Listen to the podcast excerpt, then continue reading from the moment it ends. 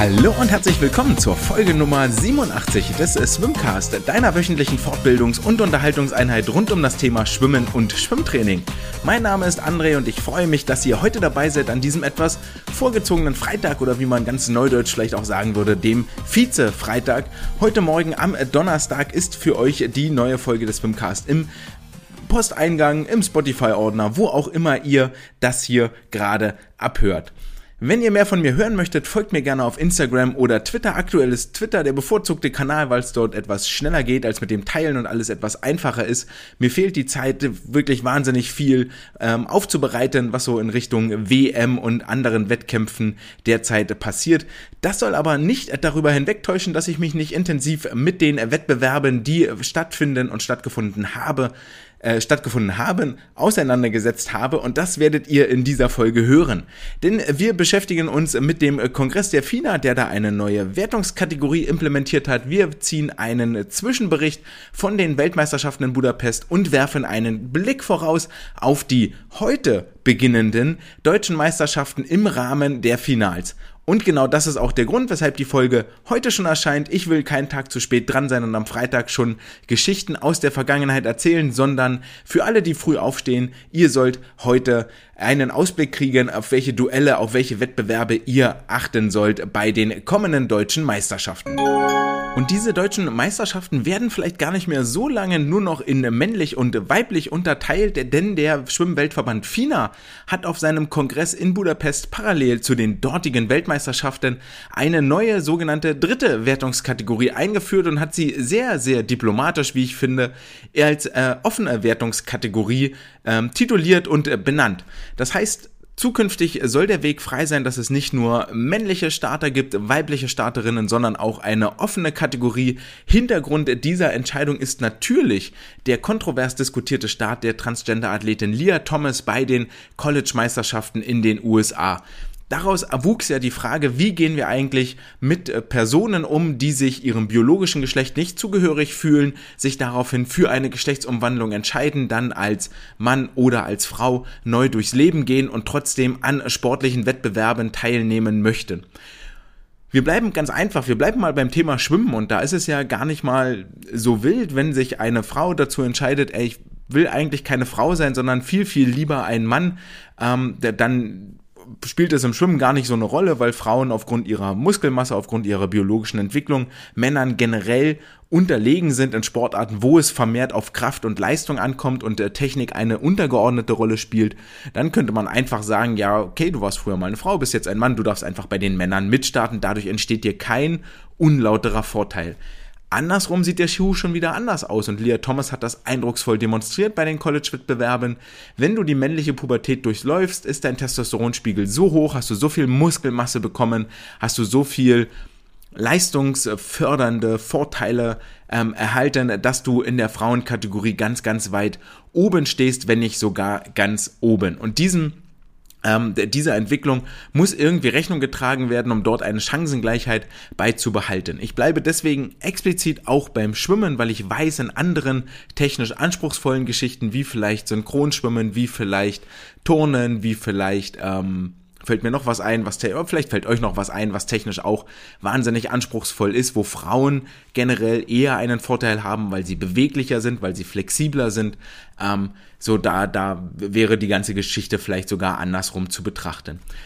Interessanterweise, wenn ich mir das gerade so ein bisschen kurz mal im Kopf überlege, ist auch der Weg tatsächlich, dass äh, äh, Männer zu Frauen werden wollen, auch der viel, viel, viel häufigere als andersrum, dass Frauen sich im falschen Körper fühlen und viel lieber ein Mann sein möchten. Aber das nur am Rande mal kurz genannt, das soll hier gar nicht zur Debatte stehen. Jedenfalls hat die FINA ihre ähm, Recherchen gemacht und ihre Hausaufgaben gemacht und das Ganze in einem 24-seitigen Papier veröffentlicht, in dem verschiedene Gremien und Expertengruppen zu Wort kommen, sowohl wissenschaftliche als auch äh, sportpraktische Argumente kommen hier ähm, oder werden hier ausführlich dargelegt. Wer das mag, kann sich das gerne durchlesen auf, wie gesagt, 24 Seiten ist jetzt auch nicht so wahnsinnig einfache Kost. Wenn man das Ganze dann aber runterbricht, dann heißt es so viel, dass äh, Transfrauen nur dann in der Frauenwertungskategorie antreten dürfen, wenn sie ihre Hormontherapie vor dem zwölften Lebensjahr begonnen haben oder nachweislich die männliche Pubertät nicht durchlaufen wurde. Und genau da trägt die FINA dann dem Hauptargument natürlich Rechnung. Wenn du als Frau nicht die männliche Pubertät durchlaufen hast, dann gehen sie davon aus, hast du auch keinen unlauteren, ich nenne es jetzt mal so in der Mangelung besserer Worte, keinen unlauteren Wettbewerbsvorteil, sondern darfst einfach ganz pauschal in der weiblichen Kategorie starten. Ansonsten fällst du als äh, Frau in die offene Wertungskategorie, also in eine dritte Wertungsklasse. Wie diese Wettkämpfe aussehen, ob die beim, bei den normalen Weltmeisterschaften mit integriert sind, ob das separate Wettkämpfe sind und so weiter und so fort, da legt sich die FINA noch gar nicht fest. Dafür gibt es noch keinen Best Case oder keine, keine keinen Vorschlag, wie das Ganze denn nun stattfinden soll, sondern einfach erstmal nur gesagt, okay, hier ist die Kategorie und wie wir das später dann mit Leben füllen, diese ganze Geschichte, das werden wir uns jetzt in den kommenden Wochen, Monaten oder möglicherweise sogar Jahren überlegen. Aber das ist erstmal das, der Punkt, den, der hier die äh, Schlagzeilen bestimmt hat und sogar so eine ganze Stücke, Stück weit äh, die Weltmeisterschaftsberichterstattung überlagert hat und sogar hier für Schlagzeilen sorgte. Zusätzlich haben noch zwei Sportler für Schlagzeilen gesorgt, dann mit denen wir uns aber später auseinandersetzen werden und zwar an der geeigneten, an der richtigen Stelle. Bevor wir dazu kommen, gibt es eine kurze Zusammenfassung der deutschen Meisterschaften im Schwimm-Mehrkampf, die in der sächsischen Landeshauptstadt Dresden ausgetragen worden sind. Am vergangenen Wochenende vom 17. bis zum 19. Juni traf sich dort die Schwimmelite in den ganz, ganz jungen Jahrgängen und mit ganz, ganz jung meine ich Jahrgang 2010 und 2000 2011 in der Schwimmhalle am Freiberger Platz, um ihre Meister auszuschwimmen. Ich möchte jetzt gar nicht wahnsinnig viele Namen nennen, nur zwei Sachen waren für mich hier eigentlich auffällig, wenn wir durch die Ergebnislisten blättern. Zum einen ähm, im Jahrgang 2011 äh, bei den Jungs gab es im Delfin-Mehrkampf Theodor Bücher, der es tatsächlich geschafft hat, mit nur vier gewerteten Strecken deutscher Vizemeister zu werden, über die 200 Meter Delfin musste er nach 70 Metern das Rennen vorzeitig beenden, hat er hier aufgegeben, aber ich denke, die Silbermedaille am Ende des äh, Wettkampfwochenendes war dann doch ein äh, ganz, ganz äh, tröstlicher Lohn für die ganze Trainingsarbeit und für die Aufregung, die hier am Samstag mit Sicherheit mit ins Bett genommen hat. Dann gab es noch im Jahrgang 2010 bei den Männern ebenfalls im Delfin im Mehrkampf äh, Michael Wolko, der im äh, vergangenen, in der vergangenen Ausgabe im März äh, noch äh, einige Disqualifikationen über sich ergehen lassen musste, sich hier jetzt aber rehabilitieren konnte und ebenfalls zum Vizemeistertitel im Delfin Mehrkampf äh, schwamm. Damit auch genug der Einzelnamen. Lasst uns lieber mal drauf gucken, wie ist denn so die Vereinsverteilung, weil ich diese deutschen Meisterschaften im Schwimmmehrkampf sagen gar nicht so sehr etwas darüber aus, welcher jetzt der beste Sportler ist. Haben wir letzte Woche mal kurz angerissen und diskutiert. Äh, Entwicklung, Pubertät, häufig werden die Accelerierten, also die schon biologisch etwas weiter sind, bevorzugt gegenüber den eher, eher ähm, später, später entwickelnden. Ähm, alles super, alles fein, aber wenn so einzelne Vereine vielleicht äh, drei Medaillen holen, fünf Medaillen holen, acht Top-Ten-Platzierungen holen, dann kann man schon viel eher mal davon ausgehen, dass da in der Nachwuchsarbeit an sich, also in dem, wie in den unteren Bereichen vom Seepferdchen beginnend bis dann zu elf, zwölf Jahren. Und das ist ja gar nicht so lang eigentlich. Wenn wir davon ausgehen, mit sieben, sechs Jahren machst du Seepferdchen und dann bist du vier, fünf Jahre schon bei deutschen Meisterschaften später am Start. Heißt das also, dass in der technischen Ausbildung, in der Systematik, die dahinter steckt, doch relativ viel richtig gemacht werden muss. Und insgesamt gibt es, gab es 48 Podestplätze zu vergeben und ein Drittel dieser Podestplätze, nämlich ganze 16 Stück, gingen an nur vier Vereine. Und zwar dürfen sich der PSV Cottbus und der Telekom Sport Postsportverein TPSK Köln über jeweils dreimal Edelmetall freuen, die sie mit ihrer Gruppe wieder nach Hause nehmen konnten. Die SG Frankfurt ihrerseits holte vier Medaillen und ganz oben über allen thronte die SG Essen, die mit insgesamt sechs Podestplätzen den Weg zurück nach Nordrhein-Westfalen angetreten hat. Wenn wir das mit den Ergebnissen aus dem März vergleichen, dann finden wir nur zwei Vereine, die wieder in den Top 4 auftauchen. Damals im März war Erlangen ganz weit vorne mit fünf Podestplätzen, wobei man aber auch sagen muss, dass mit äh, unter anderem Alina Bajewich im 09er Jahrgang und zwei Jungs im 09er Jahrgang, die jetzt natürlich rausgewachsen sind. Dann holten die Frankfurter im März schon vier Medaillen, also haben das Ergebnis erneut bestätigt und die SG Essen und die SG Mittelfranken gewannen jeweils dreimal Edelmetall in der Ausgabe in Dortmund. Und die ist ja auch erst drei Monate her, von daher ist auch gar nicht zu erwarten und so zeichnet sich das hier auch ab, dass sich so viel an der Vereinszusammensetzung geändert hat. Dieses Mal holten 32 Vereine mindestens eine Medaille. Im März waren es noch 33 Vereine, die mindestens eine Medaille holten. Also auch hier stagniert das Ganze auf einem Niveau und ähm, weiß jetzt gar nicht, ob das äh, tatsächlich die soweit gleichen Vereine sind oder nicht, ist dann aber auch schwierig zu sagen bei einer Medaille, wenn die gewonnen wird, ähm, fällt man auch schnell mal raus mit einer Bronzemedaille und dann ist es halt der vierte Platz, weil vielleicht ein Rennen wegen Aufregung nicht so richtig gut gelaufen ist oder eine blöde Disqualifikation dazwischen kommt, das jetzt gar nicht, soll gar nicht derart entscheidend sein. Aber Frankfurt und Essen beißen sich hier offensichtlich fest in den äh, Top 4 der Titelträger. Mal gucken, wie sich das über die kommenden Jahre noch weiterhin entwickeln wird machen wir hier den Deckel drauf auf die Mehrkampfmeisterschaften. Davon gibt es äh, nächstes Jahr die neue Ausgabe, ebenso wie es im äh, nächsten Jahr eine neue Ausgabe der Weltmeisterschaften geben wird. Aber die diesjährige Episode sorgt auch schon für zahlreiche Schlagzeilen, mal positive, mal negative, mit denen wir uns jetzt in den kommenden Minuten beschäftigen werden. Zumindest mit allen Rennen, die bis zum vierten Tag, also bis einschließlich Dienstag gelaufen sind, sprich heute Teil 1, nächste Woche in der neuen Episode dann Teil Teil 2 und die deutschen Jahrgangsmeisterschaften. Erstmal allgemein bei diesen Weltmeisterschaften, was fällt irgendwie auf? Und zwar fällt für mich zuallererst auf, dass wir, obwohl sich die Schwimmwelt irgendwie dann jetzt doch drauf gefreut hat auf diese WM und ähm, zumindest auch bei mir dann die Vorfreude irgendwie da war, ähm, reden wir ganz, ganz viel über Absagen und zwar viel mehr über Absagen als über die Stars, die da eigentlich im Wasser sind. Aber schlussendlich so Absagen sind dann auch nicht wahnsinnig unwichtig. Ähm, wir werden da auch im Laufe der, der, der kommenden Rennen, die wir uns angucken, da nochmal kurz drüber sprechen.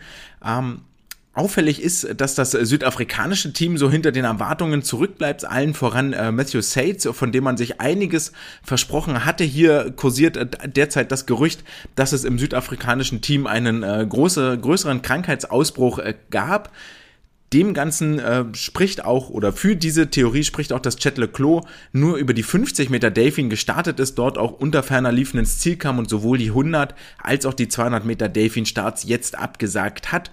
Und auch die anderen ähm, südafrikanischen Sportlerinnen und Sportler wie gesagt, unter anderem Matthew Sates, von dem auch einiges über die Freistil- und Lagenstrecken erwartet worden war, deutlich hinter den Erwartungen zurückbleiben sehr positiv, wenn wir die positiven Sachen hier betonen möchten, und ich glaube, darauf sollten wir uns konzentrieren, ist, dass bei den Frauen mir aufgefallen ist, auf der Startbrücke ganz, ganz viele bunte Schwimmanzüge dort zu sehen sind. Mal rot, mal orange, mal schwarz, mal blau.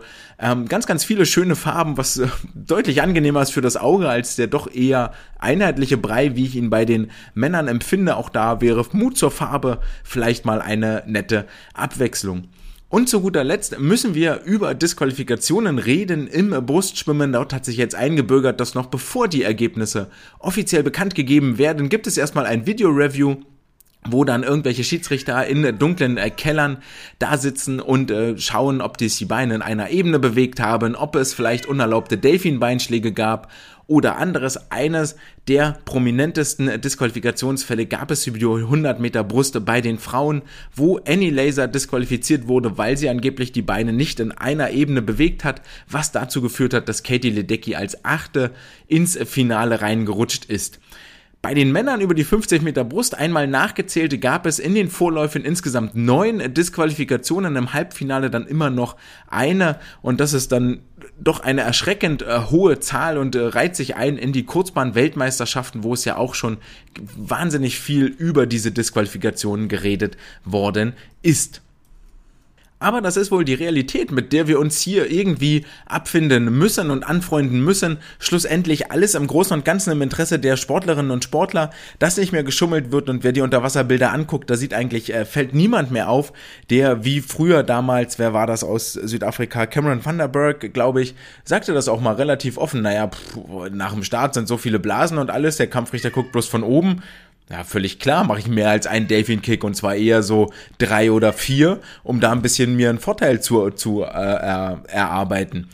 Das ist natürlich im Großen und Ganzen Schummeln und disqualifikationswürdig und deswegen völlig zu Recht. Nehmt euch lieber die Minute Zeit. Ich finde die Pause jetzt auch nicht so wahnsinnig lang oder stimmungsunterbrechend, dass man das äh, nochmal überdenken sollte. So wie es aktuell ist mit dem Video-Review werden alle nochmal kurz angeguckt, ob sie auch wirklich regelkonform unterwegs sind.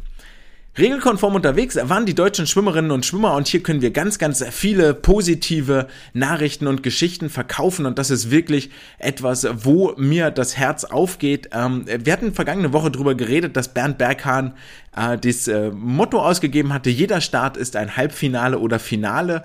Wir wissen inzwischen, so ganz stimmte die Aussage nicht, aber sehr, sehr viel Wahrheit steckte in diesem Satz schon drin. Es gab sehr viele Finals und Startteilnahmen. Zur genauen Statistik kommen wir in der nächsten Woche, wenn die Wettbewerbe wirklich durch sind. Aber der DSV zeichnet hier aus Leistungsperspektive, in meinen Augen zumindest, ein sehr, sehr positives Bild. Auch wenn die Weltmeisterschaften mit schlechten Nachrichten angefangen haben, Joscha Seicho musste vergangenen Freitag bekannt geben, dass er wegen einer Corona-Infektion leider nicht mit nach Budapest fliegen kann, war nur für die Firma 200 Freistilstaffel eingeteilt, die damit dann auch abgemeldet wurde und nicht an den Start gehen wird. Schade, schade. Joscha ist aber für die kommenden deutschen Meisterschaften jetzt am Wochenende gemeldet. Mal schauen, ob er dort im Wettkampfbecken zu finden sein wird.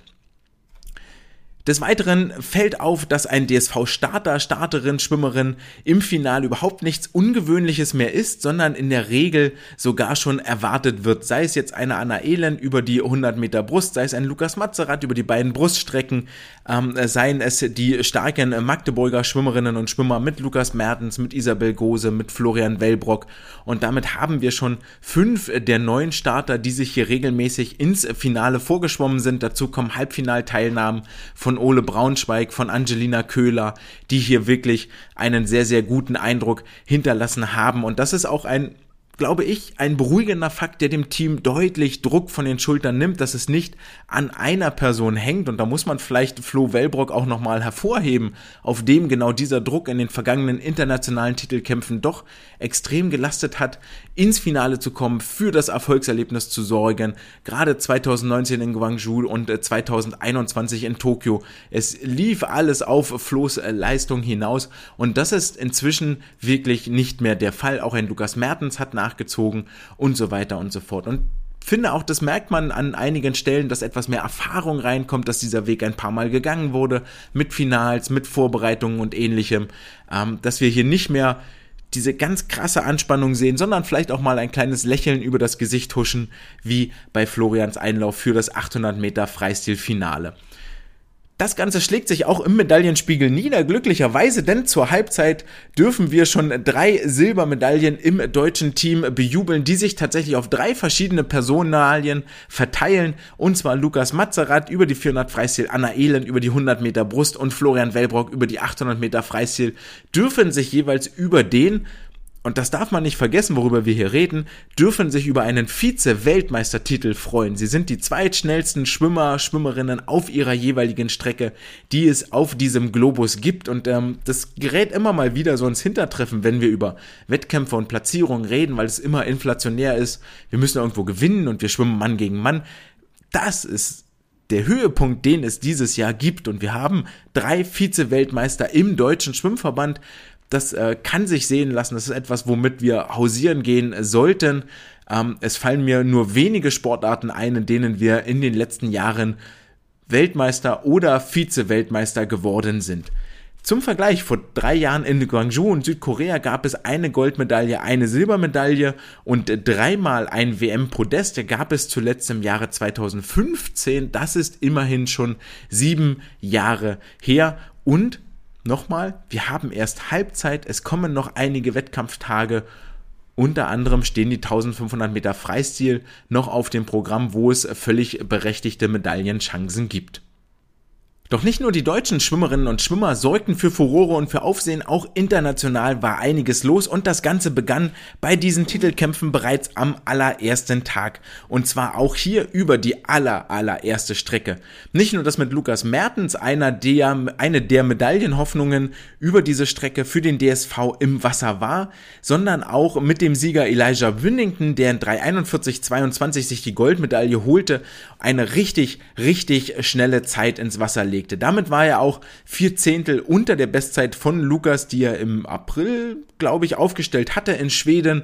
Und äh, diese 3,41 sowieso eine Fabelzeit war damals schon bei Lukas die große Aufschrei international. Wie schnell kann man denn hier sein? Und dieser dieser junge Typ aus Deutschland war da echt flott unterwegs und Elijah Winnington stößt jetzt in die gleiche Kategorie vor. War an dem Tag auch, das muss man so deutlich sagen, einfach nicht schlagbar, vor allen Dingen auf den letzten 50 Metern. Wenn wir uns die 5, 400 Kraul-Entwicklung nochmal angucken, dann sehen wir, dass Lukas als erster der Startliste hier ins Wasser ging, aus den äh, Vorläufen als vierter raus, schwamm in 3,45,04, also dreieinhalb Sekunden über seiner Bestzeit blieb und das ist halt das Ding, worüber wir ganz, ganz lange reden, dass die Deutschen es nicht schaffen, sich vom Halbfinale zum Finale oder vom Vorlauf zum Finale, Vorlauf, von Runde zu Runde zu steigern und international die äh, Sportlerinnen und Sportler das aber schon hinkriegen. Hatte ich damals schon irgendwann ange angedeutet, wenn deine Bestzeit Top 1 in der Welt ist und zwar mit soliden zweieinhalb Sekunden, nee, anderthalb Sekunden Vorsprung vor dem zweiten war es bei Lukas und vor dem Finalplatz, also Platz 8, dann vielleicht noch vier oder fünf Sekunden gar, ähm, dann kannst du es dir auch erlauben, im Vorlauf etwas ruhiger anzugehen, sprich dreieinhalb Sekunden über Bestzeit zu schwimmen. Dann hast du auch entsprechendes Steigerungspotenzial im Finale. Nur dann ist das auch möglich, sich von Runde zu Runde zu steigern. Wenn du sowieso schon gucken musst, dass du überhaupt ins Halbfinale kommst, dann musst du schon am Limit operieren und sich dann dort nochmal zu verbessern. Das steht auf einer ganz anderen Karte. Du bist ja schon an deinem persönlichen Limit. Nur weil du jetzt mittags mal Schale Müsli isst oder eine Kartoffel mehr, passiert nicht auf einmal eine halbe Sekunde, Sekunde Bestzeitsteigerung. So einfach funktioniert es im Schwimmen leider nicht. Naja, summa summarum, Lukas ging also als Vierter in dieses Finale rein und hatte tatsächlich starke Konkurrenz neben sich und was mich am meisten beeindruckt hat, war, wenn ich das richtig getrackt habe, war das sein erstes internationales Finale, wo er extrem kontrolliert geschwommen ist. Es sah nach exakt dem Plan aus, den er haben wollte. Der dritte Hunderter war extrem stark, da hat er nochmal angegriffen, versucht Druck aufzubauen auf Elijah Winnington. Das gelang ihm auch, weil er nämlich vorbeischwamm nach 53,7 im Angang, 56,4 drauf, schwamm er dann in 56,2 den äh, schnellsten dritten Hunderter des gesamten Feldes, bevor er diesem Tempo dann doch etwas Tribut zollen musste. 56,5 für die letzten 100 und Elijah kam dann nochmal mit einem irren Beinschlag, zog an ihm vorbei, war ja dann am Ende auch gute 1,7 Sekunden vor ihm im Ziel und Lukas musste dann sogar noch gucken, dass er nicht auf den dritten Platz durchgereicht wird, konnte sich im Anschlag aber durchsetzen und fährt mit der Silbermedaille, die ist ihm nicht mehr zu nehmen, wieder zurück nach Magdeburg. Es folgte ihm seine Partnerin über die äh, gleiche Strecke, Isabel Gose, die als äh, tatsächlich einzige Europäerin hier im Finale stand. Über die 400 Meter Kraul schwamm sie auf den fünften Platz in 4.03.74, verpasste damit ihre, ihren deutschen Rekord nur um eine halbe Sekunde und bei ihr gilt das gleiche wie bei Lukas nach 4.06.44 im Vorlauf, was solide 3,2 Sekunden über Bestzeit ist, ist es dann auch möglich, sich im Finale zu steigern. Hat sich hier dann von Platz 7 auf Platz, äh, nee, Unsinn, wir gehen nochmal eine Stufe zurück, kam als Achte mal ebenso ins Finale rein, war also durch, durchaus knapp, ließ dabei die äh, chinesische Olympiasiegerin Li Bingji hinter sich und schwamm ähnlich wie Lukas auf den ersten Metern ein kontrolliertes, taktisch kluges Rennen. Mit 58,4 im Angang lag sie nach 100 Metern auf Platz 7 und schwamm sich dann auf den folgenden 300 Metern nochmal auf Platz 5 nach vorne, was für eine ganz gute Renneinteilung spricht. 1.018, 1.020 und 1.012 dann nochmal auf den letzten 100 Metern. Also auch hier, auch wenn es keine Medaille ist, aber wir müssen festhalten, Platz 5 in der Welt heißt, es gibt nur vier Schwimmerinnen, die schneller sind als Isabel Gose über die 400 Meter Freistil. Eine weitere Erfolgsgeschichte gab es durch Angelina Köhler, wo ich äh, vergangene Woche noch geungt hatte, ob es für sie wohl überhaupt fürs Halbfinale reichen wird.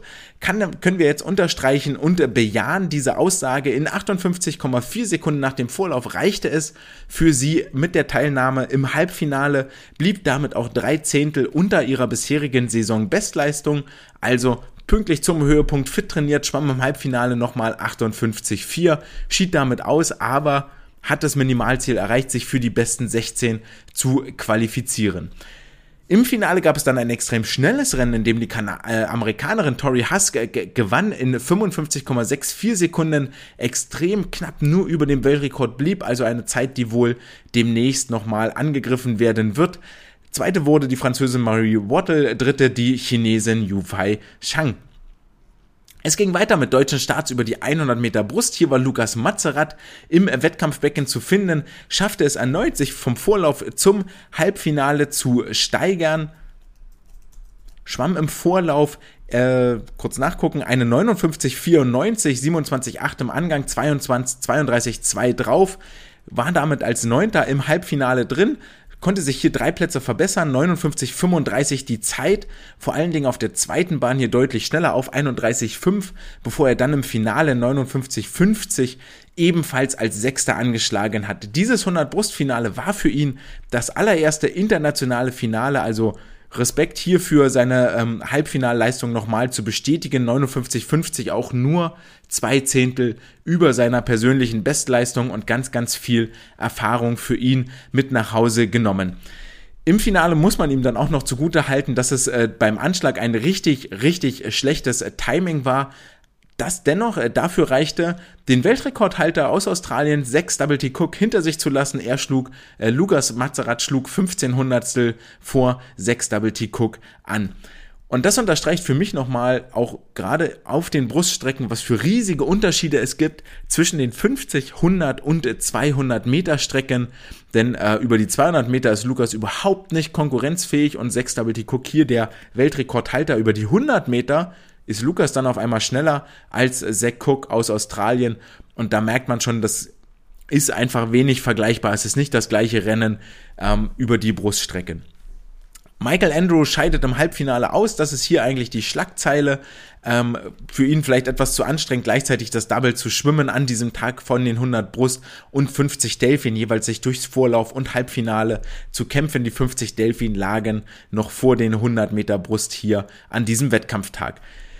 Im Finale gab es dann einen relativ großen Upset und zwar wurde Arno Kaminga, der im Vorfeld als der ganz, ganz klare Favorit genannt wurde, nur Vize-Weltmeister in 58,62 Sekunden. Er war eigentlich der einzige im Feld, der schon mal unter 58 geschwommen war. Für Arno also eine Leistung, mit der er eigentlich nicht zufrieden sein wird und nicht zufrieden sein kann. Es gewann an seiner Stelle der Italiener Nicolo Martinenghi in 58,26.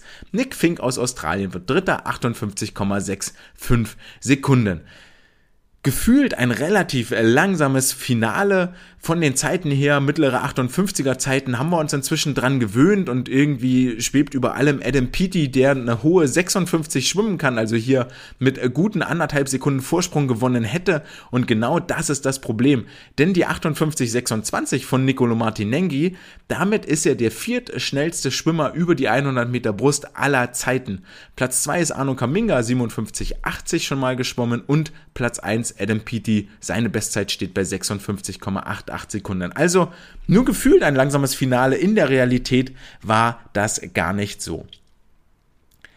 Dann gab es noch die 200 Lagen äh, der Frauen, die haben stattgefunden. Alex Walsh kühlt sich zur Weltmeisterin völlig ungefährdet in 207.13. Kelly McKeon wird Zweite, 208.57. Leah Hayes wird Dritte in 208.91. Hier eigentlich die Schlagzeile, dass Kelly McKeon die 100 Meter Rücken abgesagt hat, um sich voll auf das 200 Lagen Finale zu konzentrieren, um hier ihre Chancen Richtung Paris 2024 auszuloten. Dann gab es noch die 50 Delfin der Männer und hier ähm, kann man aus den Vorläufen und Halbfinals mitnehmen. Ein gutes Pferd springt nur so hoch, wie es muss.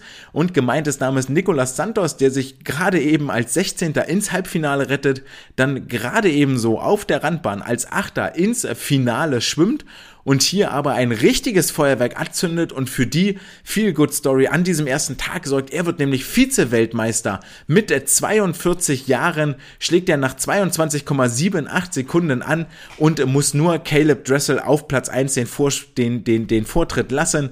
Caleb gewinnt 22,57, Michael Andrew wird Dritter 22,79. Und für alle, die das gar nicht mehr so richtig auf dem Schirm haben, für Michael Andrew ist diese Bronzemedaille über die 50 Delfin die erste internationale Einzelmedaille überhaupt. Aber für den das größte Lächeln ins Gesicht zaubert hier definitiv Nicolas Santos mit 42 Jahren. Für alle, die noch eine Ausrede oder er nimmt damit uns allen, die wir über 25 sind und sagen, ah, Karriere vorbei, hier nichts mehr, nimmt er jede Ausrede weg ihr habt noch 17 Jahre Zeit zu trainieren, um zumindest eine 50 Meter Weltmeisterschaftsmedaille der FINA einzusammeln irgendwann. Ebenfalls ein absolutes Highlight an diesem ersten Wettkampftag und es war, ihr merkt schon, der erste Tag strotzte nur so vor Feuerwerken und Schlagzeilen, waren die 400 Meter Lagern von dem Franzosen Lian Marchand. Der erst 19-Jährige schwimmt hier beinahe Weltrekord in 4.04.28 gewinnt er das Rennen haushoch, haushoher Vorsprung und bleibt damit nur 44 Hundertstel über dem Weltrekord von Michael Phelps aus dem Jahre 2008, also schon 14 Jahre alt, fünf Jahre nachdem Leon geboren worden war und mit Sicherheit noch nicht mal das Seepferdchen hatte, ist er jetzt genauso schnell wie das Schwimmidol des vergangenen Jahrzehnts. Wie bereits gesagt, dieser Weltrekord galt eigentlich als völlig unantastbar und Lian hat seine Stärke hier ganz klar auf den Bruststrecken. Die 100 Meter Brust in 1.07.3 zurückgelegt, war damit drei Sekunden schneller als der Rest des Feldes und hier wurde nochmal auf Twitter extrem auf die Kopfhaltung hingewiesen. Wenn die Arme nach vorne gehen, ist Lian eigentlich fast mit der Einzige, der den Kopf deutlich mit runternimmt, zwischen die Arme knapp unter die Arme streckt, um eine effektive Gleitposition zu haben, ist dann auch noch ganz viel aus, ausgewertet worden, ähm, wie viele Brustzyklen er macht pro Bahn und das sind, ich glaube, wenn ich mich nicht ganz irre, sind das acht Stück gewesen. Michael Phelps hat damals 13 gebraucht für seine eine Bahnbrust und dann für den Rückweg war es im Prinzip genau das gleiche Bild. Also hier sind ganz, ganz klar die Unterschiede zu erkennen und da holt er aktuell seinen Vorsprung heraus ein wirklich, wirklich unfassbares Rennen, das derartig überraschend kam, dass man sich gar nicht entscheiden kann, ob die 400 Freistil 341 von Elijah Winnington, Nicolas Santos Silbermedaille oder Lian Marchand hier eigentlich das Highlight des ersten Wettkampftages sein sollten. Dann gab es noch zwei Staffeln, 400 Freistil, Freistil gewinnen die Australierinnen, nehmen wir so hin, das war sowieso eigentlich von vornherein klar, die derartig strotzen über die 100 Freistil vor Stärke, das wird auch in den nächsten Jahren kaum zu schlagen sein. Viel interessanter ist eigentlich, dass die Kanadierinnen auf Platz 2 schwimmen, 43 Hundertstel vor den USA anschlagen. Die 4x100 Meter Freistil gewinnen die USA vor Australien, vor Italien. Gut, so ist es, nehmen wir hin. Chronistenpflicht, das hier einmal zu erwähnen. Wir kommen damit zum zweiten Tag der Weltmeisterschaften und haben hier auch viele, viele sehr, sehr gute Rennen gerade und vor allem aus deutscher Sicht gesehen. Denn am zweiten Tag standen die 100 Meter Brust der Frauen auf dem Plan und hier war Anna Elend die durchaus kleine Medaillenhoffnung für den deutschen Schwimmverband. Sprechen wir über den Vorlauf 31.2, 35.3 reicht, um sich in 1.06.5 mit einer Sekunde über der Bestzeit, über ihrer Bestzeit fürs Halbfinale zu qualifizieren. Hier schwamm sie dann in 30.6, eine halbe Sekunde schneller auf der ersten Bahn, die zweite Bahn nur ein bisschen schneller, 35.0. Was in der Summe dazu führte, dass sie in 1.05.62 nur 400 über ihrem aktuellen deutschen Rekord blieb und sich als Top-Seed, also als schnellste ins Finale schwamm. Im Halbfinale die eigentliche Story, dass Andy Laser disqualifiziert wurde. Nur deshalb rückt er Lily King ins Finale vor und was viele gar nicht wissen und eh so geheim gehalten wurde, aber international hat sich da jemand verplappert.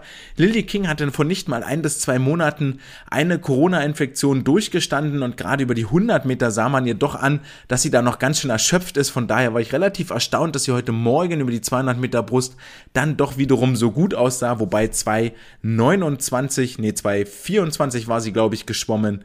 Ähm, sechs Sekunden, fünf Sekunden über ihrer Bestzeit ist also doch nochmal eine ganze Ecke anders irgendwie mal schauen, wie es da heute Nachmittag in den Finals und morgen in einem möglichen Finale aussieht.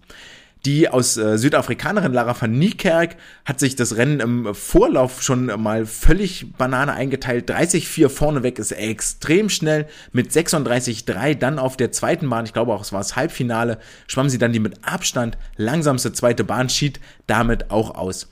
Damit war die äh, gesettet fürs Finale, dass äh, die Bühne war bereitet und ähm, hier gab es doch einiges äh, Spannendes zu bestaunen, denn ähm, Anna Elend nahm sich etwas zurück auf der ersten Bahn, schlug als siebte bei der Wende an, unter anderem sieben Zehntel hinter der Litauerin Ruta Majotite. Die zweite Bahn ist dann allerdings ganz klar Annas Stärke. In 34,9 war sie die einzige im gesamten Feld, die unter 35 Sekunden blieb, schwamm sich Zug für Zug für Zug weiter nach vorne, bis dann die Uhr am Ende bei 1.05.98 stehen blieb. Und wenn wir uns das überlegen, heißt das nach 34,9 vorne weg, äh, auf der zweiten Bahn heißt das 31,0 vorne weg. Diese Zeit behalten wir mal im Hinterkopf, die wird später nochmal interessant. Am Ende ist sie die Vize-Weltmeisterin, aber denkbar knapp, nämlich nur 5 Einhundertstel Sekunden hinter der Italienerin Benedetta Pilato, die in Tränen aufgelöst aufs Wasser schlug, sich riesig freute mit 17 Jahren. Nach ihrem Weltrekord über die 50 Meter zeigt sie jetzt, dass das keine Eintagsfliege war, sondern krönt sich zur Weltmeisterin in 1.05.93 vor Anna Elend 10598, die ihrerseits nur 400 vor besagter Litauerin Ruta Majetite anschlug. Also die sieben Zehntel von der ersten Bahn hat Anna dann schön auf der zweiten Bahn aufgeholt, schlug ganz, ganz knapp an 10602, damit die Zeit für Ruta Majotite. Und ähm, das alles ist deutlich langsamer, als es im Halbfinale gewesen war. Aber das ist das Besondere an so einem Finale. Um, um Zeiten geht's hier überhaupt gar nicht ähm, sondern rein und allein, wer ist heute, jetzt hier die gerade schnellste im Wasser. 1.06, wirklich keine schlechte Zeit. Wir wussten, 1.06 ist eine ganze Bunch, ist ein ganzer Strauß an Sportlerinnen, die das schwimmen können. Und dann geht's dann am Ende auch darum, wer kann sich hier durchsetzen, wer hat die stärksten Nerven, wer hat die beste Renneinteilung. Und da war Anna Elend wirklich ganz, ganz weit vorne dabei. Um das zu unterstreichen, wie eng dieses Rennen war, die achtplatzierte Molly Renshaw schlug nach 1.06.70 an, also Platz 1 und 8 nur sieben Zehntel auseinander. Ein unfassbar enges äh, Feld, bei dem wirklich die kleinsten Fehler sofort bestraft werden mit einer Position nach hinten oder die kleinsten Erfolgserlebnisse, die kleinsten Dinge, die man richtig tut, mit einem Platz nach vorne belohnt werden. Sehr, sehr interessant eigentlich auch, dass die Technik von Anna ein bisschen gegen den Trend eigentlich ist. Sie ist äh, sehr, sehr flach im Wasser. Die Hände kommen gar nicht so weit nach oben, wie das bei einer Pilato zum Beispiel der Fall ist. Der Kopf geht schnell wieder rein, sehr runder Rücken, wie sie eintaucht. Ähm, aber groß und ganz muss man ja sagen, als Vize-Weltmeisterin macht es nicht so viel verkehrt und jeder muss die Technik finden, die zu ihm passt, mit der er auch klarkommt und sich wohlfühlt. Was mir ebenfalls wahnsinnig positiv aufgefallen ist zu dem Rennen, und das sollen die letzten Worte zu dieser Silbermedaille sein, wohlverdient, ein wirklich, wirklich ähm, dickes Ausrufezeichen nach dieser schon sehr erfolgreichen Saison. Auch online in den Social Media Kanälen gab es ganz, ganz, ganz viel Zuspruch für Anna und das ist wirklich zu sehen, dass sich da die Community hinter ihr echt zu, zusammengetan hat und ganz, ganz viel aus der, aus dem Schwimmerkollegenkreis, aus der Bubble kam aus dem äh, Fanlager kam, dass ihr diesen Erfolg nochmal zusätzlich versüßt hat.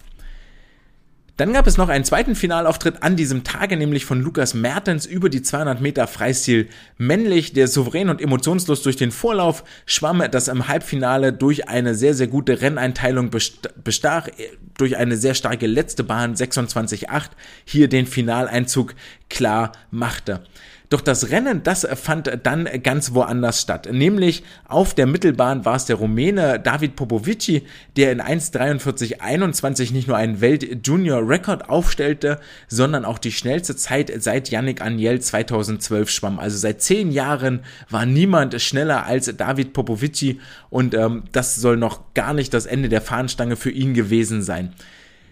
Zweiter wird San Fu Wang in 1,44,47. Dritter wird Tom Dean in 1,44,98.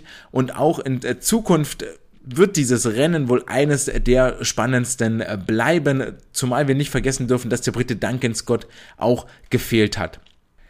Welchen Platz hat äh, Lukas Mertens jetzt hier belegt über die 200 Meter Freistil? Er wurde am Ende des Tages siebter in 1,45,73, blieb ja nur drei Zehntel über seiner Saisonbestzeit, die dann wenn man sich dieses Finale anguckt, irgendwie gar nicht mehr so schnell wirkt. 1,43,2, 1,44,5, aber 1,45,7 ist richtig, richtig flott. Zumal man nicht vergessen darf, dass er am ersten Tag schon mit den 400 Freistil Vorlauf, 400 Freistil Finale, am zweiten Tag 200 Freistil Vorlauf, 200 Freistil Finale, am dritten Tag 800 Freistil Vorlauf und dann am dritten Tag das Finale über die 200 Meter Freistil. Ein wirklich, wirklich toughes Programm von insgesamt 2,2 Kilometern im Wettkampfbecken hinter sich hatte. Wir erinnern uns zurück, im Halbfinale schwamm Lukas Mertens auf der letzten Bahn eine 26,8. Jetzt hier im Finale war es auf der letzten Bahn eine 27,2. Das ähm, unterstreicht schon mal, dass es doch relativ knapp wurde mit der Kraft, zumal er sehr, sehr schnell von vorne angefangen hat. Mit 24,7 und 26,5 blieb er in 51,2 Sekunden deutlich schneller als äh, noch im Halbfinale, nämlich sieben Zehntel schneller. Ähm, und ja, das reicht dann einfach hinten raus nicht mehr. 27,3 auf der dritten Bahn war dann auch so ein bisschen das Gleiche, was sich schon über die 800 Meter zugetragen hat. Auch bei den 800 Metern hat er vorneweg geguckt, ey, was geht heute so, wie fit fühle ich mich? Und nach 300, 400 Metern festgestellt, ich fühle mich heute einfach gar nicht. Ich werde jetzt hier ganz in Ruhe zu Ende schwimmen. Heute Abend ist noch das 200 Meter Freistil-Finale. Und damit hat er anderen internationalen Größen nämlich etwas voraus. Elijah Winnington und Felix Auböck, die sich ebenfalls für das 200 Freistil Finale qualifizierten, haben die 800 Freistil Vorlauf am Morgen ausgelassen. Das hat aber dann auch nicht dazu geführt, dass sich einer von beiden eine Medaille umhängen durfte, sondern beide wurden auch auf die ähm, Nicht-Medaillenränge verwiesen. Was wir ebenfalls noch mitnehmen sollten, ist, dass die 200 Freistil noch in ich sage ganz bewusst noch, ein völlig anderes Rennen sind als die 400 Meter, wo es über die 400 Meter noch viel um Taktik geht. Ey, was mache ich am Anfang? 100, 200, locker, easy reincruisen, easy Speed, um dann auf den dritten 100 vielleicht aufzubauen und dort Druck zu machen, ein bisschen das Tempo zu verschärfen und das Rennen dann nach Hause zu bringen. Entwickeln sich die 200 Meter immer mehr dahin, nach dem, was Ian Thorpe auch gesagt hat, Du musst von vorne Druck machen, es muss nach 100 Metern wehtun und dann musst du gucken, dass du es heimbringst. Sonst hast du keine Chance hier Richtung Weltrekord oder richtig, richtig guter Zeit zu schwimmen. Und das ist eigentlich genau das, was David Popovici hier macht. Zusammen mit äh, Tom Dean waren sie nämlich die einzigen beiden, die mit einer Zeit von, und jetzt mal kurz die Sessellehnen festhalten, unter 50 Sekunden angegangen sind. Ähm, da konnte kein anderer mitgehen. Das hat Tom Dean dann sehr, sehr bitter bezahlt, denn er konnte das Tempo nicht aufrecht halten, hat ja dann 1,7 Sekunden auf äh, David Popovic verloren, auf den Sieger, der noch zusätzlich mit der schnellsten letzten Bahn im gesamten Feld überzeugen konnte. 26,9 auf den letzten 50 Metern. Tom Dean mit der langsamsten Bahn des gesamten Feldes, nämlich 28,1 auf den letzten 50 Metern. Letzter Satz zu den 200 Freistil für alle, die es nicht gesehen haben. Der Zweier-Schleppschlag, den man immer noch mal wieder sieht, der ist Geschichte. Den könnt ihr wegpacken, wenn ihr irgendwen von euren Sportlern sieht, der in diesem ich leg mich auf einen Arm und mach mal ein bisschen Beine sieht oder ähm, irgendwie sonst so ein komisches Gedönse. Vergesst es, gewöhnt es denen ab. Es geht nur noch über Druck von vorne machen und auch die 400 Meter. Hier meine Ansage, meine 5 Euro auf den Tisch für den, für den Wettschein. Meine Ansage ist auch, die 400 Meter werden sich in den kommenden zwei Jahren dahin entwickeln, dass du von vorne etwas mehr Druck machen musst. Da wird das Tempo vorneweg deutlich anziehen. Gerade wenn wir uns darüber unterhalten, es soll mal wieder Richtung Weltrekord gehen, dann musst du den ähm, Vorsprung musst du auf den ersten 300 Metern rausholen, weil die letzten 100 Meter von Paul Biedermann wirst du nicht schlagen. Über die 200 Freistil gab es noch einen zweiten deutschen Sportler, nämlich Rafael Miroslav. Und hier habe ich äh, vergangene Woche schon gesagt, die Weltmeisterschaften sind eine absolute Wundertüte für ihn nach diesen sehr, sehr emotionalen Quali-Wettbewerben, den er in, in, Berlin abgeliefert hat. Und so ist es auch, denn die Geschichte über die 200 Freistil ist relativ schnell erzählt. Das aus im Vorlauf für ihn nach einer Zeit, welche war das? So viel Chronistenpflicht 1,48, 28 heißt Platz 26 in der Welt. Die ersten 100 Meter waren auch identisch zum Qualifikationszeitraum, wo er noch mit 1,46,0 brilliert hatte. 24,8, 26,6 heißen 51,4 am Angang und dann verliert er aber im Vergleich zum Quali-Zeitraum auf den zweiten 100 Metern genau diese 2,4 Sekunden, die ihn dort ähm, jetzt die Teilnahme am Halbfinale kosten. Buch zu, Deckel drauf, widmen wir uns schöneren Sachen, nämlich Ole Braunschweig aus Berlin über die 100 Meter Rücken, der sich fürs Halbfinale qualifiziert, zweimal die gleiche Zeit, zweimal das gleiche Rennen schwimmt, 26-0 vorneweg, 28-2 drauf, 54-2 in der Summe. Das reicht für ihn zu Platz 13 in der Welt. Herzlichen Glückwunsch dazu. Ähm, auch ein bisschen schneller, nämlich ganze sechs Zehntel als, äh, nee, äh, damit die gleiche Zeit wie im Saisonzeitraum und äh, vier Zehntel langsamer als seine bisherige Bestzeit. In meinen Augen sehr, sehr tief im Wasser, wird er gerne dran arbeiten, dass er etwas höher kommt. Ähm, und äh, genau, dass er dort noch mal etwas höher kommt. Auch der Anschlag war tatsächlich nur so mittelgut. Die eigentliche Story über dieses 100 Meter Rückenrennen ist aber eine ganz, ganz andere. Denn nachdem es hieß, wenn du die 200 Freistil gewinnen willst, schnell von vorne weg, kein Schleppschlag, sondern mit richtig Druck und Frequenz in den Beinen, in den Armen, schnell sein, dann können wir sagen, willst du die 100 Meter Rücken gewinnen, lass dir ein Schnurrbart wachsen. Denn nachdem Coleman Stewart der schnellste Schnurrbart seit Mark Spitz war und den 100 Meter Rücken Weltrekord auf der Kurzbahn verbessert hat, steht ihm jetzt sein italienischer Kollege Thomas Czekonen nichts nach, lässt sich ein Schnauzbart wachsen und unterbietet im 100 Rücken Finale den Weltrekord von Ryan Murphy um sage und schreibe 0, 0,25 Sekunden. 51,60 ist die neue Bestmarke, die nun steht über die zwei Bahnen Rückenschwimmen. Im Finale wird Ryan Murphy Zweiter in 51,97. Hunter Armstrong seinerseits, sein amerikanischer Teamkollege, wird Dritter in 51,98. Und dieses 100 Rückenrennen lässt einen einfach nur vollkommen sprachlos zurück. Denn schon im Halbfinale war es der Grieche Apostolo Christou, der aus, äh, in 52,09 einen neuen Championship-Rekord äh, geschwommen war und ähm, damit schon echt für große Augen sorgte. Das war nicht zu erwarten, dass die Rückenmänner hier so, so schnell unterwegs sind. Und dann kommt dieses wirklich unfassbare Finale, wofür wir das Schwimmen lieben, wenn sich drei Sportler hier derart ähm, derart das Wasser um die Ohren schwimmen, alle drei unter 52 Sekunden bleiben. Es ist das schnellste Rückenrennen, was es jemals gab. Auf der Männerseite, auf der Frauenseite dann natürlich auch sowieso. Ähm, das ist unfassbar, was hier passiert ist. Äh, das werde ich mir wohl irgendwann nochmal angucken müssen, um verstehen zu können, was da war. Ich habe es bloß auf dem Handy gesehen und dachte so, was zur Hölle ist hier eigentlich gerade passiert. Nicht nur, dass Ryan Murphy verliert, das war schon überhaupt nicht zu erwarten, sondern dass Thomas Chekon hier einen neuen Weltrekord schwimmt. Ganz im Gegensatz dazu waren die 100 Meter Rücken der Frauen, die nämlich beileibe nicht so gut und so fantastisch waren, wie wir uns das alle gehofft haben.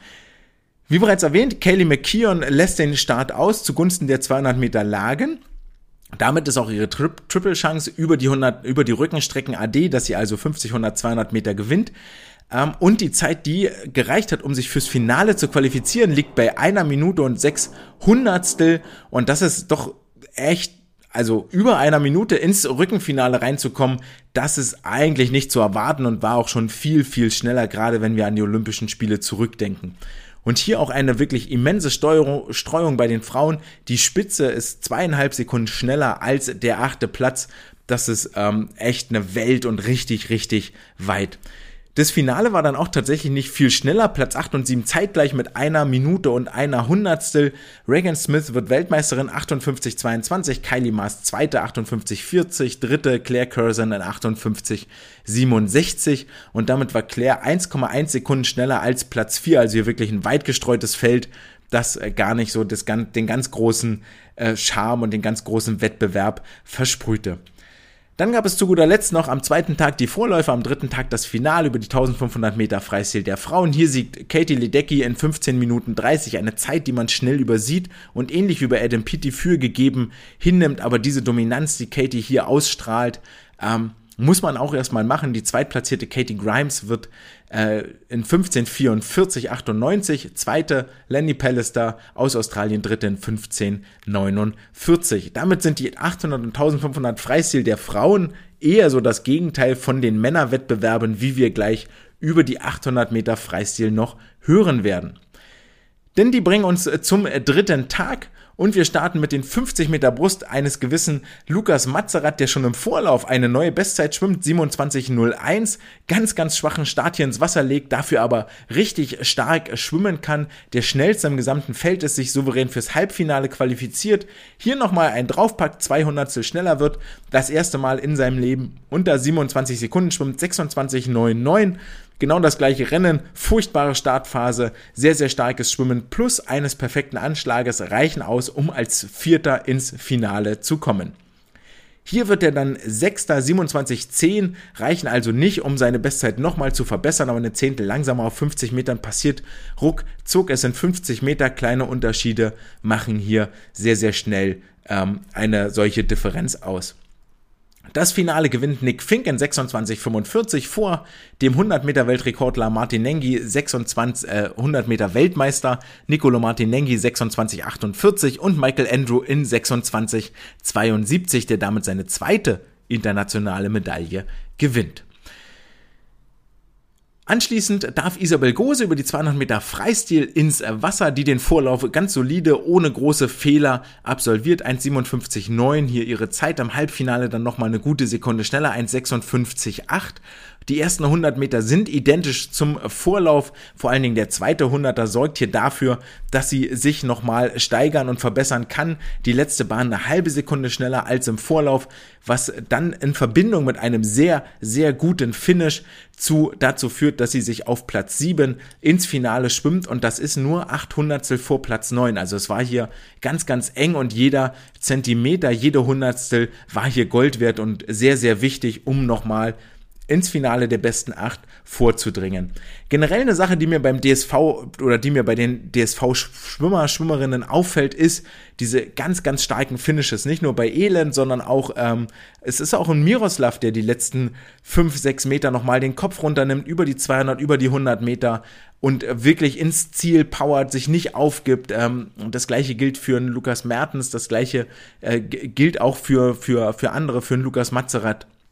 Ähm, dieses Mantra in die Wand reinschwimmen, schwimm dich ran an die Wand, nicht ausgleiten lassen, wirklich voll rein. Erst, erst wenn du da bist, dann darfst du alles loslassen. Das ist doch irgendwo in den Köpfen angekommen und das, das fällt mir wirklich auf. 200 Freistil Frauen hat noch eine andere Geschichte, nämlich äh, die Disqualifikation von Penny Oleksiak, die beim Halbfinale sehr, sehr und sieht man eigentlich nie auf diesem Level, tatsächlich auf dem Block ganz deutlich zuckt und dann erst losspringt mit dem Signal. Das weiß sie auch nach 100 Metern, wo sie sich dann nur noch zurückfallen lässt. Im Finale dann der besten acht wird Isabel Achte, belegt den achten Platz. Nur sieben sind schneller als sie. Was vor allen Dingen daran liegen dürfte, dass es ein sehr, sehr schneller erster Hunderter war. In 57.0 war sie damit deutlich schneller als im Halbfinale und in den Vorläufen. Schwimmt dann allerdings die langsamste letzte Bahn des, des gesamten Feldes in 30,2 Sekunden. Ist sie auch sechs Zehntel langsamer als die Halbfinalzeit, eine Zehntel langsamer sogar als die Vorlaufzeit auf der letzten Bahn. Am Ende schlägt sie an nach 1,57,38 was fünf Zehntel langsamer ist als ihre Halbfinalzeit, soll aber gar nicht darüber hinwegtäuschen, dass das trotzdem eine sehr, sehr starke Leistung war und sie da an der Stelle auch schon die 400 Meter Freistil vom ersten Tag unter anderem im Körper hatte. Es gewinnt das Finale die Chinesin Yongshang Yang aus China in 1,54,92 vor der Australierin Molly O'Callaghan 1,55,2 und der Chinesin Muan Tang, die in 1,56,2 sich über die Bronzemedaille freuen darf.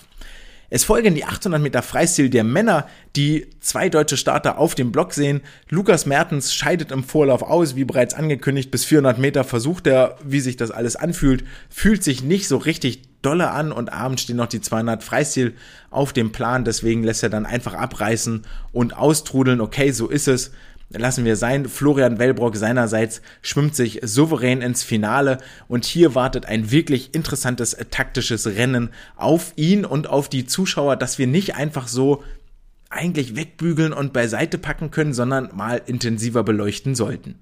Denn gemeinsam mit Florian im Finale steht der Ukrainer Mikhailo Romanchuk auf der Mittelbahn, der Italiener Gregorio Paltrinieri und der US-Amerikaner Bobby Fink. Und da wissen wir, es gibt drei Medaillen, es sind vier Sportler, die sich darum streiten. Einer wird also außen vor bleiben. Und mit Sicherheit möchte Florian vermeiden, dass das gleiche passiert wie bei Olympia, dass er auf der letzten Bahn von Bobby Fink eingeholt wird, der vermutlich mit der gleichen siegreichen Taktik hier an den Start gehen wird, also erstmal locker irgendwo mittreiben und dann wohl wissend, ich bin auf der letzten Bahn solide zwei Sekunden schneller als alle anderen, wenn ich eine Länge Rückstand habe, stört mich das nicht, das hole ich wieder auf.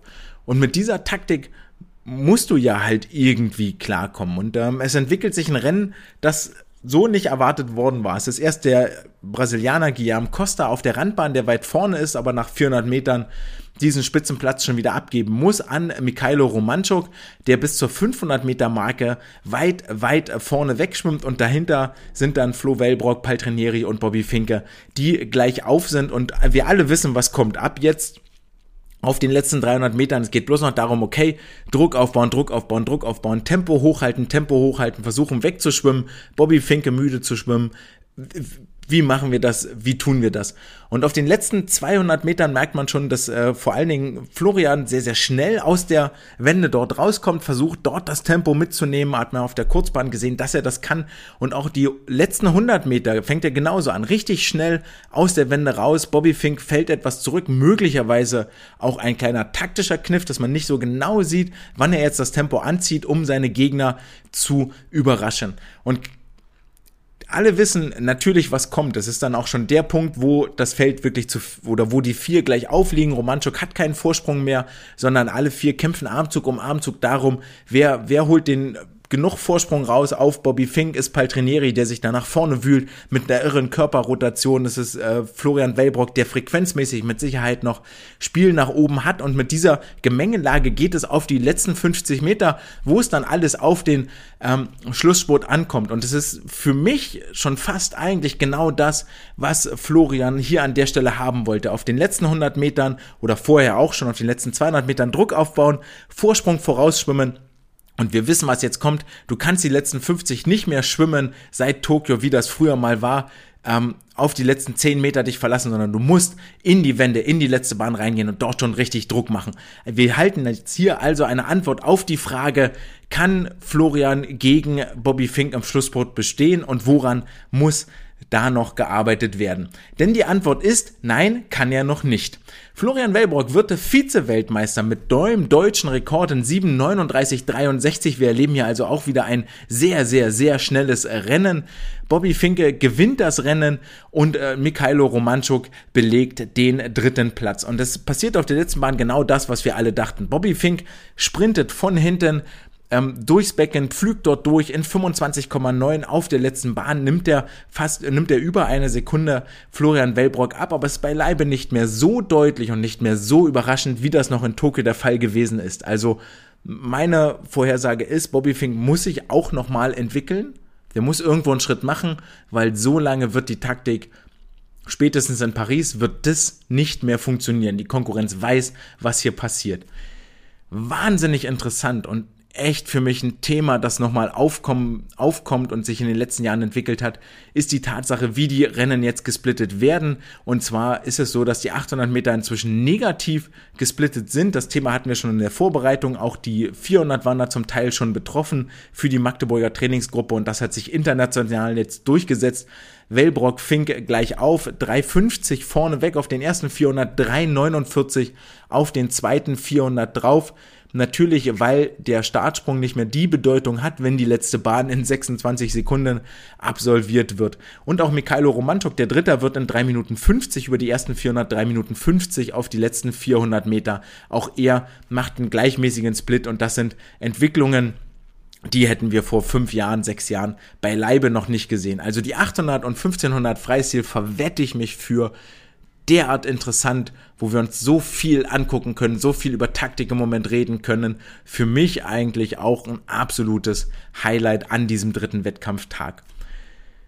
Ebenfalls ein Highlight an diesem dritten Tag, wo die Vorläufe stattfinden und am vierten Tag die Finals sind, die 200 Meter Delfin der Männer. Christoph Milak langweilt sich ins Finale, habe ich mir hier aufgeschrieben. In den Halbfinals 1,6 Sekunden Vorsprung auf den Zweitplatzierten. Dafür sind Platz 2 und 3 nur 3 Neunhundertstel auseinander. Ähm, Vielleicht ein kleiner Fun Fact, der Amerikaner Trenton Julian ist bekannt für seinen schnellen Angang und seinen äh, wirklich, wirklich furchtbaren zweiten Hunderter und das zeigt er im Halbfinale auch wieder 53,8 vorne weg ist. Absolute Weltspitze, Christoph Milak-like. 1,027 dann auf den zweiten 100 Metern drauf ist eine absolute Vollkatastrophe und eher so Kreisklasse. Es kommt dann aber der äh, Dienstagabend der vierte Wettkampftag, das Finale über 200 Meter Delfin. Christoph Milak betritt den Startblock vor den Heimfans, die natürlich ordentlich Rabatz machen in der Halle. Und wir alle wissen, was kommt nach dem Tokio-Rennen von ihm, wo er sich derart geärgert hat, dass es nicht für den Weltrekord reichte aus äußeren Umständen. Irgendwas, ich glaube, Brille war gerissen oder Badekappe, irgendwas war da, was ihn störte. Das heißt, es ist eigentlich klar, hier gibt's nur ein Ziel und das ist der Weltrekord. Und genau das macht Christoph von vornherein klar. Die ersten 100 Meter schwimmt er in 51,9 Sekunden. Das ist un unfassbar schnell. Ist da schon über eine Sekunde unter Weltrekord Pace. Es kommt der dritte 50er in 28,6, es kommt der vierte 50er in 29,8. Er muss also durchaus diesem hohen Angangstempo Tribut zollen. Was ihm aber zugute fällt, ist, er schwimmt so weit vorne, dass er immer ruhiges Wasser hat. Er muss sich durch keine Wellen durchkämpfen und das sorgt dafür, dass er bis zum Anschlag diesen Vorsprung der ersten 100 Meter rettet. Drei Zehntel unter dem alten Weltrekord anschlägt in 1,50,34 sich zum Weltmeister krönt und Weltrekordhalter. Damit auch nur noch, ehrlich gesagt, eine Frage der Zeit, wann er unter 1,9 unter 1,50 schwimmen wird als erster Mensch der Welt. Aber diese 1,50,34 kann er heute Abend erstmal begießen und feiern. Herzlichen Glückwunsch, ein neuer Weltrekord, der dritte schon an diesem, in diesem Wettbewerben. Dritte oder zweite? Weiß ich gerade nicht. 100 Rücken und am ersten Tag war Nullien Marchand so unfassbar. Müsste der zweite Weltrekord sein. Eben besagter Leon Marchand wird Zweiter mit drei Sekunden Rückstand 1,53. Dritter wird der Japaner Tomoro Honda ebenfalls in 1,53, also das erwartete enge Finish zwischen den beiden. Was einem Angst machen sollte, ist, dass der äh, Franzose Leon Marchand hier über die 200 Meter Delfin die Silbermedaille gewinnt und dann nur ganz, ganz kurze Zeit später über die 200 Meter Lagen in den Halbfinals steht und dort sich als schnellster Schwimmer an 1 hohe 1,55 war es, glaube ich, als äh, schnellster Schwimmer ins 200 Meter Lagenfinale schwimmt, das am heutigen Mittwochabend stattfindet. Meine Prediction hier, ihr werdet es Donnerstag früh hören und könnt das direkt überprüfen, das könnte in Richtung Weltrekord gehen. Damit sind wir bei den Vorläufen am Dienstag gelandet. Hier gab es einen deutschen Starter, nämlich Rafael Miroslav über die 100 Meter Freistil, der seine puh, Negativserie aus den 200 äh, Meter Freistil leider fortsetzt, auch hier im Vorlauf ausscheidet. Also so ganz alles gut, alles alles super. Das kann passieren. Ähm, wenn ich das richtig im Blick habe, sind es die ersten internationalen Meisterschaften und Titelkämpfe für ihn. In äh, 48,65 reicht es über die 100 Freistil zu Platz 19 für ihn. Manchmal läuft es einfach nicht, wenn das Taper nicht richtig ist, irgendwas vielleicht ein bisschen Lebensmittelvergiftung eingefangen, kleine Erkältung vorher eingefangen, ähm, mental auch nicht so wahnsinnig schwierig. Ähm, es ist final nur sieben Zehntel über seiner Bestzeit, über dem deutschen Rekord, den er im äh, April aufgestellt hat. Ähm, das, das ist eigentlich schon zu verkraften. Damit kann man auch durchaus ins Finale kommen. Hat jetzt hier nicht gereicht, sondern äh, zu Platz 19. So ist es abhaken, weitermachen. Er hatte dann am Abend noch einen Einsatz in der 4x100 Lagen Mixed Staffel, die sich im Vorlauf als Achter ins Finale geschwommen hat, als Achter aus dem Finale rausging mit Raphael als Schlussschwimmer, der in 48, 34 im Prinzip die Vorlauf oder die Zeit aus dem Einzel über die 100 Meter Kraul nochmal bestätigte. In der Besetzung Ole Braunschweig, Anna Elend, Angelina Köhler und Raphael Miroslav wurde die 4x100 Lagen Mixed Staffel Achter. Kommen wir noch zum äh, 100 Meter Freistil-Rennen, wo dann am Abend das Halbfinale anstand und hier gab es eigentlich nur ein Duell, das im Fokus stand, nämlich David Popovic gegen Caleb Dressel. Aber Caleb streicht das Halbfinale und das äh, zieht ein sehr, sehr großes, traurig negatives Medienecho nach sich. Und da merkt man auch so ein bisschen, als Weltstar musst du damit klarkommen, wenn du diese Entscheidung triffst, ey, ich kann nicht schwimmen, aus welchen Gründen auch immer. Es war dann auch nicht in der ähm, in der Mixstaffel am Start, irgendwas Größeres muss da sein. Mit diesem Echo musst du klarkommen, wenn du dich dafür entscheidest, ich schwimme nicht und wir alle müssen jetzt eigentlich auf dieses Duell Popovic gegen Dressel verzichten. David Popovic ließ sich davon nicht beeindrucken, schwamm im Halbfinale 47,1 blieb damit nur knappe anderthalb Zehntel über dem Weltrekord und vor allen Dingen sah das bis zur 65 Meter Marke noch ziemlich entspannt aus. Dann gab es noch weitere Halbfinals über die 50 Meter Rücken der Frauen. Kylie Maas, Reagan Smith schwimmen hier als äh, Nummer 1 und Nummer 2 ins Finale. 200 Meter Lagen der Männer, Leon Marchand als Top-Seed. Hier können wir vielleicht auf einen Weltrekord hoffen, heute am Mittwochabend. Und dann gab es noch die 200 Meter Delfin der Frauen, wo es eigentlich nur ein Duell geben wird. Regan Smith gegen Summer McIntosh. Summer McIntosh schwamm einen neuen World Junior Record. Reagan Smith geht damit auch als äh, Top-Seed ins Finale rein. Reagan Smith als Zweite, die sowohl über die Rückenstrecken Medaillen gewinnt, als auch über die Delfin-Strecken Medaillenchancen hat. Und auf Platz 4 nach den Halbfinals, das mit das ja nicht übersehen wird, ist äh, Lena Puda aus äh, Bosnien-Herzegowina, die ebenfalls wie Summer McIntosh dem Jahrgang 2006 angehört und sich hier möglicherweise Chancen auf eine Medaille ausrechnet, Hoffnungen auf eine Medaille machen kann. Vielleicht noch eine kleine Ansage zum Thema Caleb Dressel und zwar ist hier international völlig zu Recht angemerkt worden. Es ist noch gar nicht so lange her, haben die NBA Finals stattgefunden, große Bühne, größte Bühne des äh, Basketballs, bla bla. NBA ist allen ein Begriff und ähm, da war es wohl so, dass in irgendeinem der, der Spiele Stephen, Stephen Curry äh, im dritten Viertel rausgenommen wurde und schon wenige Minuten später stand der Head Coach von Steph Curry von den Golden State Warriors am Mikrofon, hat erzählt, ah, hier, pass auf, du, Steph, hat sich den C verletzt, angestoßen, nichts Wildes so, der wird irgendwie wiederkommen, aber wir haben ihn erstmal rausgenommen, um das zu untersuchen und zu tapen und dann kommt er irgendwann wieder. Fertig. Information raus, wir wissen, was los ist, die Medien haben Futter, müssen nicht spekulieren. Caleb Dressel zieht sich aus den Halbfinals über die 100 Freistil zurück und wir haben heute einen Tag später immer noch keine Information, warum er jetzt eigentlich nicht mit dabei ist. Und da möchte ich wirklich appellieren an alle Sportler, Verbände, wer auch immer da ist, wenn ihr verletzt seid, wenn ihr krank seid, abmelden müsst, was Unerwartetes passiert. Wir werden gleich bei den deutschen Meisterschaften draufkommen Joscha Salcho war jetzt auch ein sehr, sehr gutes Beispiel vor dieser WM. Offen kommuniziert, war in seiner Insta-Story, ey, sorry, ich bin krank, ich habe Corona, ich kann nicht starten, äh, ich werde nicht mit dabei sein, wünsche allen viel Erfolg, war herausragend gemacht. Es war die Information da, niemand musste spekulieren, keiner war überrascht, es war allen klar, die sich damit auskennen. Der DSV hat noch eine Pressemitteilung rausgegeben. Bums, so muss das laufen, so muss das sein. Auch an der Stelle vielleicht mal ein ganz, ganz klares Lob. Es war eine sehr, sehr gute Kommunikation, die da stattgefunden hat. So, und mit diesen Kommunikationswünschen schlagen wir jetzt den Bogen rüber zu den kommenden deutschen Meisterschaften, die heute am Donnerstag beginnen. Hier machen wir es relativ kurz und bündig und ziehen das nicht ewiglich in die Länge. Es sind die deutschen Meisterschaften. Es geht um deutsche Meistertitel. Wer ist der oder die schnellste Schwimmerin über die jeweilige Strecke in diesem Land? Ein Titel, der nicht zu verachten ist, den man sich gerne auf den Briefkopf obendrauf drucken darf. Also hier ist richtig ähm, Dampf und Feuer im Kessel, auch wenn es auf vielen Strecken dann doch eher nach Einzelrennen aussieht und schon relativ klar ist aus dem Meldeergebnis, wer denn dort wohl gewinnen wird, gibt es trotzdem einige, einige Duelle und interessante Rennen über die vier Tage, die hier im Fokus stehen sollten. Am heutigen Donnerstag um 11 Uhr geht's los mit den ersten Vorläufen. Am Samstag greifen dann auch die Paraschwimmer und Schwimmerinnen ins Geschehen ein. Finde ich immer noch werde nicht müde, das zu betonen, ein herausragendes Konstrukt, zumal da auch einige Medaillengewinnerinnen und Gewinner von den erst kürzlich zu, zu Ende gegangenen Para-Weltmeisterschaften im Schwimmen in Madeira mit im Wasser sein werden. Und jetzt kommen wir zum Thema Kommunikation und auch hier herzlichen Dank dafür, dass ihr so offen seid und so ehrlich seid. Bereits letzte Woche haben wir, ähm, habe ich euch erzählt, Leonie Kuhlmann wird diese Saison nicht mehr ins Wasser springen, weshalb ein Platz in der 4x200 Freistilstaffel der Damen frei wird.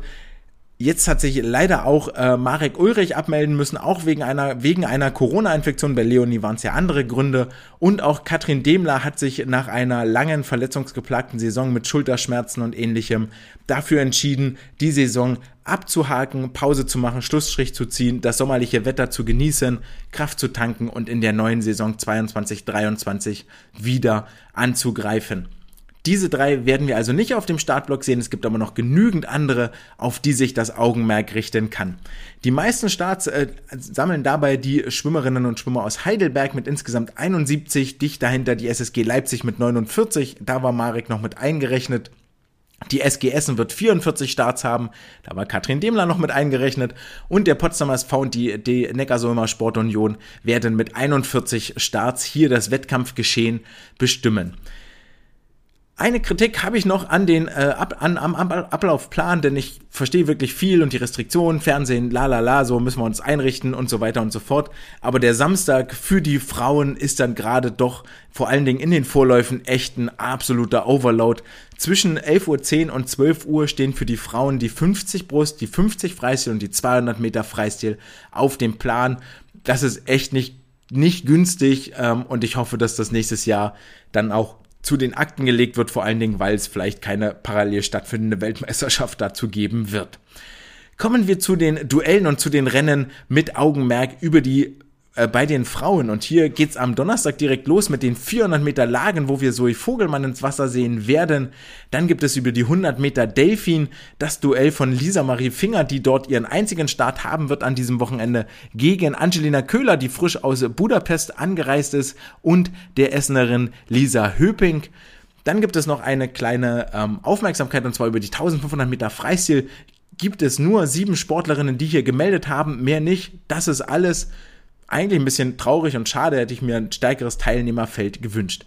Über die 400 Freistil sehen wir Julia Mozinski im Wasser auch wünschenswert und äh, zu hoffen, dass sie äh, mit deutlich stärkeren Leistungen aus dem Wettkampfbecken kommen wird, als das bei der Qualifikation der Fall war, wo sie ja mit einem Krankenhausaufenthalt und einiger Krankheit dann doch stark gehandicapt gewesen ist.